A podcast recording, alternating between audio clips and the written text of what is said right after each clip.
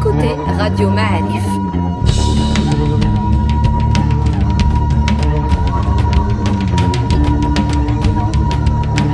Le podcast Histoire.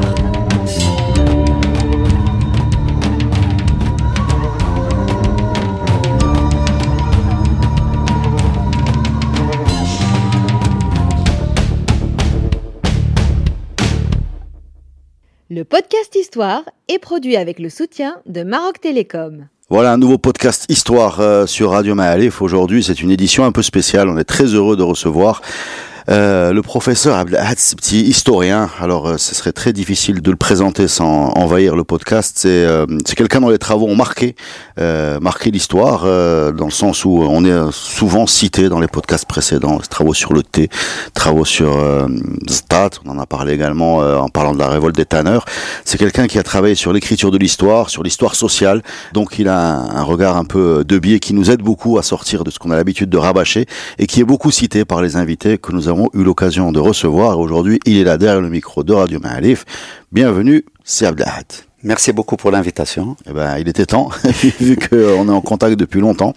Et on est très content de vous recevoir. Bon, moi aussi, je suis content de participer. Alors, euh, on, on vous reçoit aussi parce que vous avez sorti un, un livre récemment qui s'appelle, euh, en arabe, qui s'appelle Min Am al-Fil ila Malikan, Dakilat Shafawiya, wa Tadwin at-Talih. C'est-à-dire qu'on va parler aujourd'hui de mémoire orale et de rapport entre la mémoire orale et l'histoire écrite. C'est bien ça?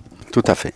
Alors, qu'est-ce qui a déclenché l'envie d'écrire ce livre? C'est quoi le... D'abord, mon intérêt pour l'histoire orale, pour l'oralité, date de longtemps, c'est-à-dire dès les premières années de mon travail d'historien.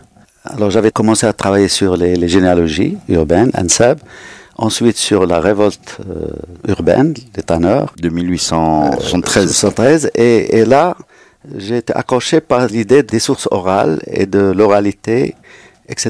Mais c'est resté latent jusqu'à un moment ultérieur. Et ce qui a déclenché donc dans, dans les faits ce travail, c'est le, le fait de remarquer que les historiens de la tradition historiographique, écrite donc. voilà, ils disent de temps en temps que هذا العام تسمى هي العامة عام كذا عام الجوع Am Bouglib, Am euh, Al-Hamla, mm.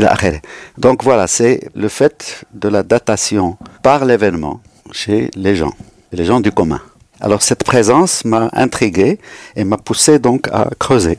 Et il s'avère justement que le phénomène est beaucoup plus complexe.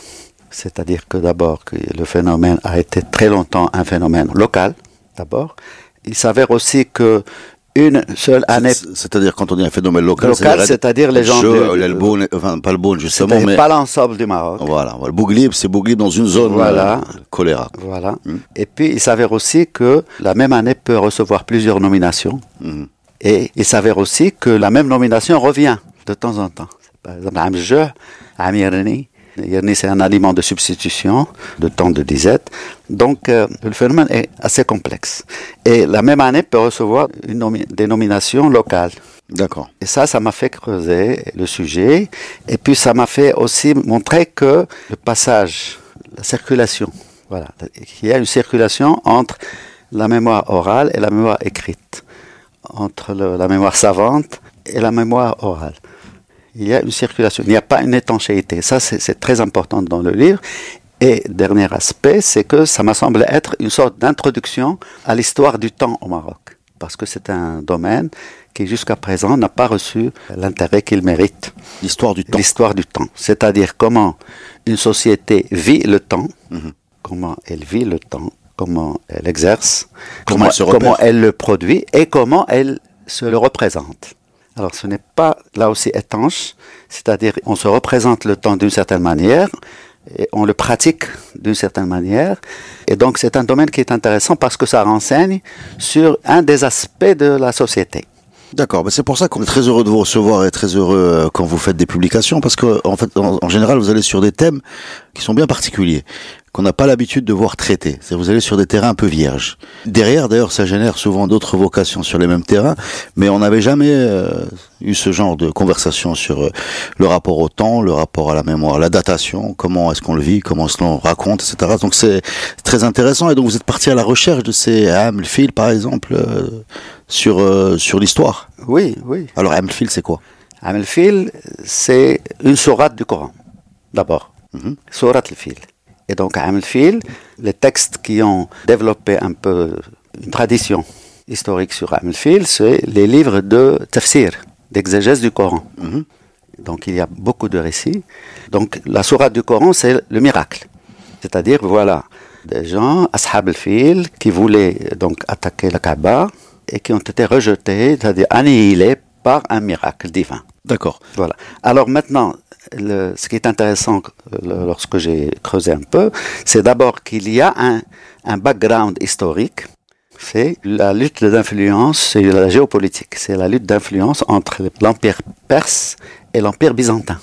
Et donc, Abraha, le roi d'Éthiopie, qui a attaqué effectivement, c'est-à-dire les sources non musulmanes, Parle d'éléphants qui attaquent. parle, non, non, parle de, D'une attaque. qu'il y a eu des qu'il y a eu des tentatives d'invasion, etc., qui s'inscrivent dans ce cadre, le cadre du conflit, de la rivalité entre les deux empires, parce qu'Abraha dépendait de l'empire byzantin.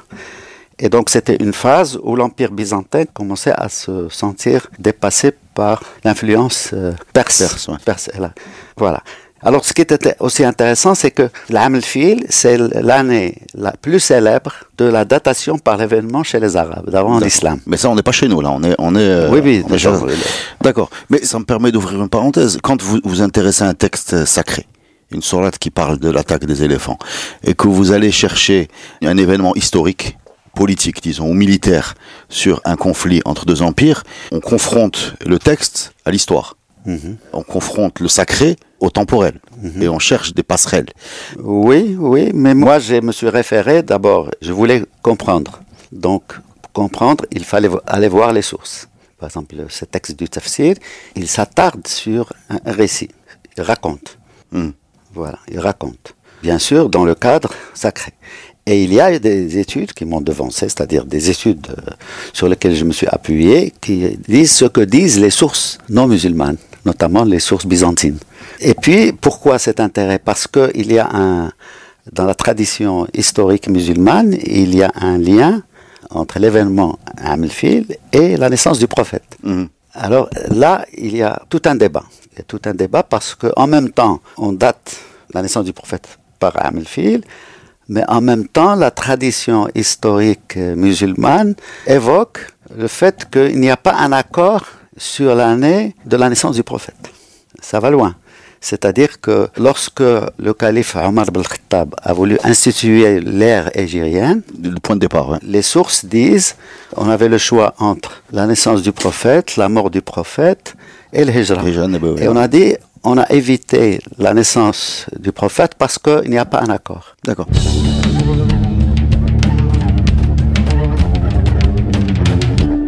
Alors revenons euh, au Maroc. Euh, Qu'est-ce qu'on a comme datation, par exemple? On date euh, beaucoup par les catastrophes, on date aussi par les bonnes années parce que c'est donc le racha, le racha, ghala. Il y a ce binôme-là. Am racha, am ghala. Donc les sécheresses, les, les épidémies, les inondations, etc. Il y a donc tous ces phénomènes qui sont soit des calamités, soit des, des- de, de bienfaits. bonnes années. Mm. Voilà. Et il y a des batailles Batailles. les batailles militaires. Alors les batailles militaires dans le livre, je les ai classées en trois parce qu'il y a beaucoup de batailles, mais j'ai j'ai essayé de focaliser sur les batailles qui ont reçu un traitement assez large dans les textes historiographiques, qui ont été, disons, racontés en détail. Et donc j'avais accès sur trois types de batailles. Les batailles contre l'ennemi chrétien, c'est-à-dire les batailles d'Al-Andalus, les grandes batailles d'Al-Andalus, c'est-à-dire euh, Al-Arcos. Al-Arcos et l'Uqab, las Navas de Tolosa. Ensuite, les batailles de passage du pouvoir d'une dynastie à l'autre, D'accord. donc de la dynastie saadienne, euh, plutôt Wattasid à la dynastie saadienne, puis de la dynastie saadienne à la dynastie alawite. Ça, c'est des guerres civiles, entre guillemets. Euh, Enfin, c'est c'est des luttes de pouvoir. c'est des luttes de pouvoir, mais importantes, des- parce que c'est des passages des transitions interdynastiques. D'accord. Voilà. Et les révoltes. Les révoltes, euh, batailles entre le pouvoir central, euh, donc le Makhzan, et une tribu ou, une ville, etc. Et là, j'avais accès sur euh, une révolte de la région de Zaza, qui s'appelle euh, la révolte de Bougerba, et la révolte de Ouladzid contre le Qaïd Issa Omar. Quelle année ça? C'est 1895. D'accord. Alors, quand on ramasse ces batailles andalouses, euh, que ce soit des victoires ou des défaites musulmanes d'ailleurs, puisque Zlaqa alors que c'est des victoires, et la Snavas Tolosa, c'est une défaite. Ce sont des histoires qui sont racontées, qui, qui ont pénétré la mémoire orale. C'est-à-dire Non. non, Ah, non. non. C'est-à-dire que les gens ne datent pas avec ces batailles. Non. Voilà, ça, ce sont des, des dates, ce sont des, Des événements dates. d'historiens. Là, justement, l'intérêt des dernières batailles dont j'ai parlé, c'est-à-dire les révoltes, c'est qu'on a des échos de la mémoire locale, orale. Voilà. Par exemple, quand on voit Kharboucha, le poème de Kharboucha date, raconte à sa manière, bien sûr, la, la révolte de Oulad Zid contre les. La question que je pose, c'est est-ce que quand on a une, une bataille comme euh, Oued el par exemple, donc 1578, et qu'on ne trouve pas de datation orale, je parle de la mémoire orale, se rapportant à cet événement, euh, alors que d'après ce qu'on sait, il y a eu euh, un écho quand même, y compris en Europe, etc. Est-ce que c'est parce que cette mémoire orale, on l'a perdue, ou c'est parce que les populations s'intéressent à autre chose? Ah, C'est une question pertinente, parce qu'effectivement, c'est un gros événement militaire à résonance géopolitique, mais qui n'a pas fait l'objet de datation à la manière de Am, Ouad al-Makhazin, ou Am, euh, de datation orale. Alors l'hypothèse que j'avance, parce que j'ai regardé les textes de près, c'est que si cette bataille n'a pas fait l'objet de datation orale Populaire. avec la formule Am, c'est qu'il y a eu un problème entre le pouvoir dynastique, c'est-à-dire Ahmed Mansour, et les Zaouïas du Nord-Ouest, les Zaouïas de la région de Jbala. D'accord. Pourquoi? Parce que les textes racontent que d'abord que ces tribus et ces Zaouïas ont participé à la guerre, À la bataille, hein. mais n'ont pas reçu leur part du butin. Donc ils ont, ils ont On censuré. a le- dit Ranima, Ouais, le pas butin. été selon les normes euh, de la charia, etc. Et donc, l'hypothèse que j'avance dans le livre, ce qui est d'ailleurs étrange, c'est que cette année coïncide avec une épidémie Oui. et avec une sécheresse. Et on a donné à cette épidémie ou à la sécheresse l'appellation, on a daté avec Am c'est-à-dire la, toux, Khikha ou Am al c'est-à-dire les gens mangent les herbes. Il y a une coïncidence qui montre. Alors, vous allez dire, pour, alors quel rapport entre les Zaouïas, la datation? Eh bien, parce que les historiens qui ont marqué le récit historique dynastique sont proches des Zaouïas. D'accord. Donc il y a- il y, a une. Et donc, Ouais. ils, ont influ- ils ont influencé, encadré le récit écrit, c'est-à-dire euh, le récit des chroniques dynastiques. Les chroniques dynastiques disent Am Zlaqa, Am, euh, mais disent jamais Am pour cette bataille. C'est une hypothèse que j'avance qui vaut ce qu'elle vaut. C'est vrai que quand on s'intéresse à cette bataille, on est toujours surpris par le décalage entre l'enjeu et l'impact. Euh, L'impact euh, sociétal, j'ai envie de dire, l'impact sur la mémoire et l'enjeu. Euh, l'enjeu qui est grand et le souvenir qui est faible. Enfin, je- ça m'a toujours marqué cette parce que euh, de l'autre côté de la Méditerranée, du côté du Portugal qui était impliqué dans, dans cette bataille, euh, on va trouver des textes et des textes et des textes, y compris même des quasiment une secte messianique sur le retour de Sébastien, etc. Alors que chez nous, non. Oui, ça a été déjà relevé par euh, Lucette Valency dans, Oui, son, dans son livre livre, sur la bataille, où elle dit que c'est la communauté juive qui a commémoré, qui a pris l'habitude de commémorer cette bataille et que l'importance donnée à cette bataille date de, Du 20e du XXe siècle. siècle. Ouais, 20e siècle. Alors plus près de nous, on a les les les ham. Alors ça, c'est nos grands. On, on entend déjà ça même dans la bouche de nos grands-parents. C'est pas très vieux. Enfin, c'est pas très vieux. En tout cas, c'est. On est beaucoup plus près des ham chou, ham jarad, ham leboun.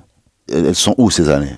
Alors, j'enlève, je- je- J'enlève j'écarte. Amzrad ah, D'accord. parce que Amzrad, c'est très fréquent. D'accord. Mais c'est l'invasion de criquet ou c'est C'est l'invasion des criquets. C'est très fréquent, c'est très local aussi. Et Vous avez jarad là qui est pas celui de. Voilà, etc. Et puis Jrad, parfois, c'était pas vécu comme une calamité, etc. Euh, C'est que On un mangé. aliment. Ouais, ouais. Voilà. Bon, alors, ce que je voulais dire là, si on écarte Amzrad, Les criquets, les trois événements que tu as cités, donc le, le bon Am américain, Am jeu, ce sont trois dates, à mon avis, qui sont importantes et qui ont marqué le passage entre la mémoire locale, les mémoires locales, et une mémoire nationale. El-Bon, c'est le rationnement. Donc il concerne tous les Marocains. 1940. Voilà. Am c'est le débarquement américain, 1942. Et Am jeu, c'est 1945. Donc ces années-là, de par l'effet de la pratique administrative du rationnement, qui était territoriale, donc, a créé une mémoire nationale. Et puis il y a, il y a aussi une interaction entre les trois années. C'est-à-dire que, par exemple, Amjour, c'est la plus grande famine que le Maroc a connue pratiquement, elle est due aussi au rationnement à parce que les tribus ont été privées du droit de stocker. Le savon était rationné, donc l'hygiène. L'hygiène, dans la maladie. Ça voilà. Donc ces trois années ont été effectivement des années marquantes du protectorat. D'accord, donc on est là dans des années qui sont unifiées, c'est-à-dire euh, tout le Maroc, euh, c'est un rationnement euh, du protectorat français ou même espagnol, où tout le monde a été rationné, ou comment ça se passait? D'après ce que j'ai vu, oui, le rationnement a été pratiqué aussi dans le Rif. Au nord. On l'appelait d'ailleurs un librete, le livret. D'accord. Et le rationnement, d'ailleurs, il, était pratiqué aussi en France. Hein. Oui, mais, oui, bien à sûr, bien autre, sûr. mais, mais à une autre échelle. La partie du nord, dans le Rif, il a précédé la famine du Maroc en général. Ça, a commencé, dit-on, à partir de 1941.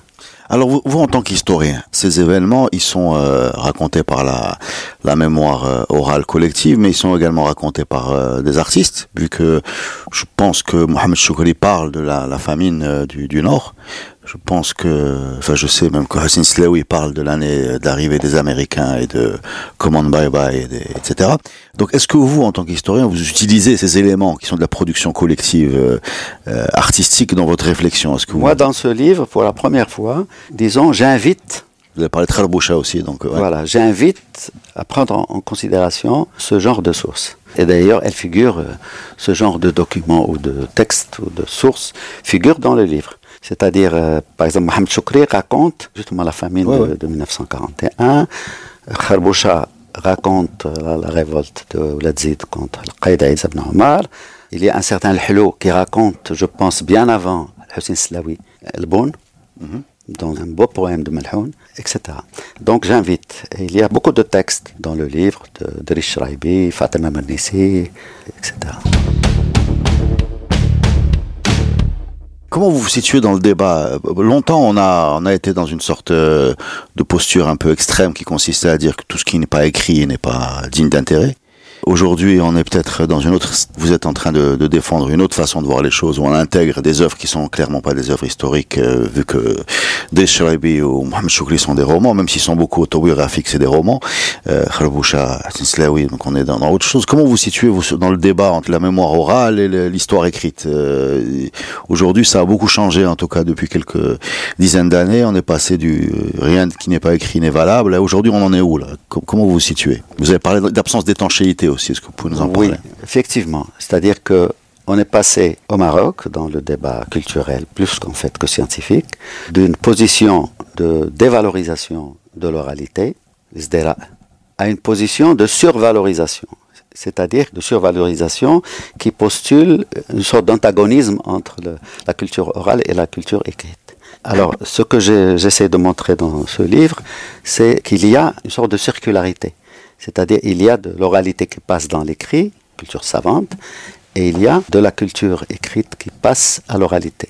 Euh, Je donne un exemple très simple. On va dire comment la culture savante religieuse passe à l'oralité. C'est Khutbat al-Jumu'ah, par exemple. Khutbat al-Jumu'ah, en ville comme dans les campagnes, les gens, quand ils sortent de la mosquée après Salat al-Jumu'ah, avoir- ils discutent de ce que l'imam a dit. Dans... Alors, c'est ce qui explique qu'il y a euh, l'inverse, il y a, prenons les proverbes. Les proverbes, c'est un réservoir de sagesse, euh, de vécu collectif. Mais l'inverse existe aussi, c'est-à-dire, par exemple, la révolte contre Omar. Qui a le premier dans l'écrit? Ça, c'est assez intéressant. Parce que moi, j'ai essayé de voir comment les historiens ont raconté ces révoltes.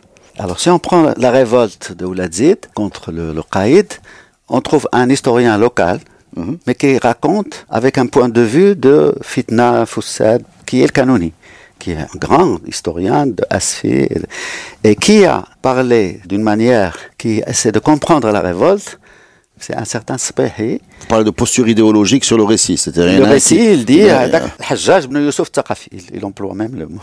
Et il cite des vers de Kharbouja. Voilà un passage euh, vers la culture écrite. Il y a également peut-être quelque chose qu'il faut rappeler. Moi, j'ai lu quelque part, vous me direz ce que vous en pensez, que le rapport à la mémoire. Quand je parle de la mémoire, c'est la mémoire physique, c'est la capacité à retenir. Quand on est aujourd'hui en 2022, n'a rien à voir avec euh, les générations précédentes. C'est-à-dire qu'il paraît, on raconte que les étudiants euh, grecs de l'époque classique apprenaient l'Iliade. Ce qui aujourd'hui est une performance qui semble au-dessus de la capacité de la plupart d'entre nous. Quand vous voyez par exemple que l'enseignement traditionnel était basé sur la mémorisation du Coran, qui est un texte euh, grand, peut-être également que quand on parle de mémoire orale, ou de textes, etc., qui sont racontés et répétés. On parle peut-être également d'un type d'individu qui avait la capacité à mémoriser, qu'on a un peu perdu aujourd'hui par rapport au fait que l'information est plus disponible. Est-ce que c'est quelque chose euh, qui, vous semble logique, ce que je dis, ou, pas? Non, moi, ce qui m'impressionne, c'est que, avec les réseaux sociaux notamment, il y a une pratique orale de l'écrit. Oui, oui, oui. C'est-à-dire que l'écrit est à tout le monde. L'essentiel, c'est que on écrit à la manière de l'oralité, c'est-à-dire à la manière de l'oralité. Et quand j'ai regardé quelques revues électroniques, euh, notamment des revues régionales, euh, j'ai vu qu'ils disent des choses de la mémoire qui ne sont pas vérifiées et où il y a énormément d'erreurs sur la datation, par exemple, Hamilton, etc. Parce que ça diffuse vite et on se permet parfois de dire des choses qui appartiennent au domaine de la mémoire en les présentant comme de l'histoire. Et puis, il y a le fait que les réseaux sociaux donnent l'impression aux gens qu'on peut facilement se dispenser du livre, de lire. Et ça, voilà, c'est l'oralité qui fonctionne donc dans les réseaux sociaux et qui écarte de la lecture du livre. Bien sûr, les réseaux sociaux, ils ont leur fonction sociale, informative, etc. Mais le livre, c'est quelque chose qui est très important.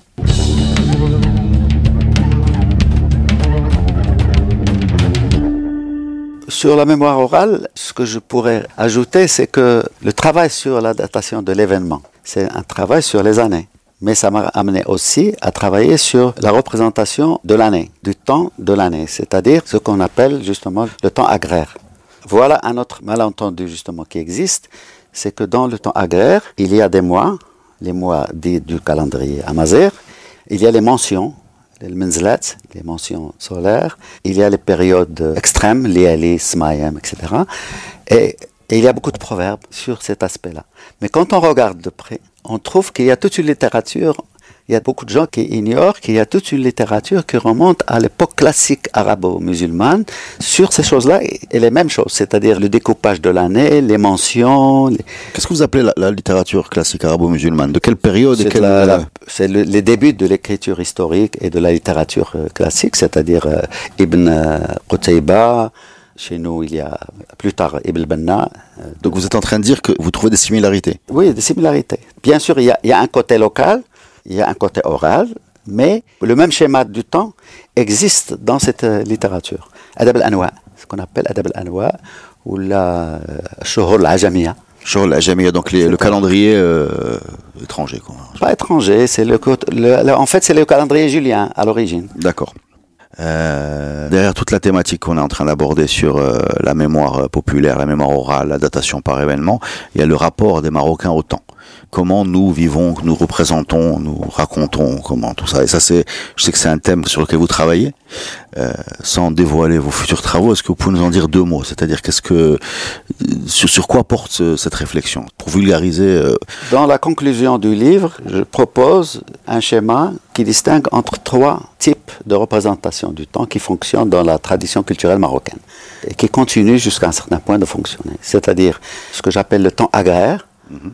Le temps agraire, c'est le temps justement du cycle agricole qui marque le Maroc par l'incertitude, par la précarité, qui continue d'ailleurs jusqu'à maintenant. Il y a le temps agraire. Il y a le temps agéographique, qui est lié à la présence du sacré dans l'explication de, du quotidien. De, phénomènes météorologiques, euh, sécheresse, épidémies, etc. Et il y a le temps eschatologique, c'est-à-dire le temps de la fin du monde, à la matza, etc. Ça, c'est un schéma que je propose, qui est étayé par un certain nombre de textes et d'exemples historiques et je pense que ce schéma pourrait nourrir une réflexion euh, justement sur le temps. Alors ces trois types de temps, là, on va pas euh, aller très loin, mais est-ce que vous pouvez nous dire deux mots sur ce temps hagiographique que vous avez appelé le temps hagiographique C'est la vie des saints, c'est la vie des, c'est la, la, présence récit, de, Oui, c'est la présence, voilà, de la sainteté, la présence du miracle des saints, ce qu'on appelle euh, des prodiges du saint, des karamats, dans les récits sur la sécheresse, sur la guérison en période d'épidémie, etc. D'accord. Est-ce qu'on peut rentrer également dans ce récit hagiographique le, la vie, par exemple, des sultans ou des rois ou ce genre de choses? Est-ce que ça fait partie de cette famille? Oui, dans d'autres travaux, j'ai essayé de montrer que les récits, les chroniques dynastiques recèlent un certain nombre d'images ou de styles, de manières de raconter qui relèvent du discours hagiographique. Alors, euh, juste pour boucler cet axe, hein, vous nous avez dit au moment où on préparait ce podcast que ce récit hagiographique, il n'est pas organisé de façon chronologique.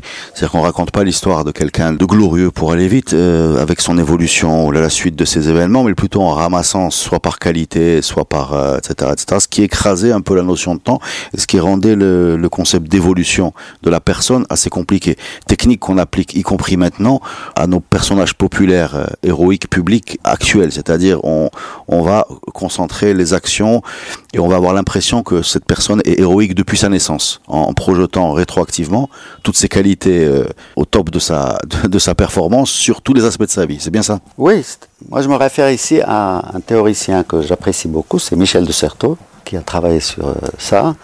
Et justement, il dit que d'abord que la géographie postule, donne plus d'importance à l'espace qu'au temps. Le temps est écarté, il n'est pas représenté. Et puis, c'est un discours de vertu. C'est le manakrib Hmm. en arabe. Alors, quand on, focalise sur les manakrib, on gomme, disons, l'évolution. Et on essaye de dire qu'il y a une prédestination, c'est-à-dire que tel euh, personnage était prédestiné à devenir un leader, un saint, un- etc. C'est Baïtar qui- raconte l'histoire de Abel Moumen, par exemple, qui va lui attribuer des La miracles. prédiction, Voilà, oui, qui le va lui- miracle. Et ouais. puis il y a la, la prédiction, il y a le. Etc. Donc, ça- ça évidemment, ça, continue d'une certaine manière chez nous, le fait qu'on n'a pas de véritable biographie, biographie de personnages du XXe siècle marocain. Alors, est-ce que ça. rare, ils sont rares. C'est rare. Généralement, c'est des écrits de parents, d'amis, de partisans. Et donc, ça empêche, à mon avis, une véritable transmission de l'expérience historique entre euh, les générations. Bon, ben, si vous nous écoutez, vous savez ce que ce qu'il vous reste à faire. Allez travailler sur les biographies de personnages historiques parce qu'elles permettent d'avoir l'évolution, elles permettent d'avoir euh, un rapport au temps très différent de celui des hagiographies. C'est bien ça. Et euh, un petit mot sur le temps eschatologique. Bon, le temps eschatologique, euh, C'est ça, c'est la, la fin, l'apocalypse. Voilà, c'est et c'est aussi l'idée du sauveur. Le sauveur. Hmm. Il y a les, les deux, d'ailleurs, ils sont liés.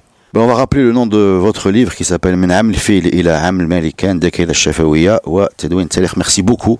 C'était un vous. plaisir de vous écouter et revenez quand vous voulez à Radio Maalif. Et quant à vous de l'autre côté des écouteurs, je vous souhaite une bonne semaine et vous donne rendez-vous très vite pour un nouveau podcast Histoire sur Radio Maalif.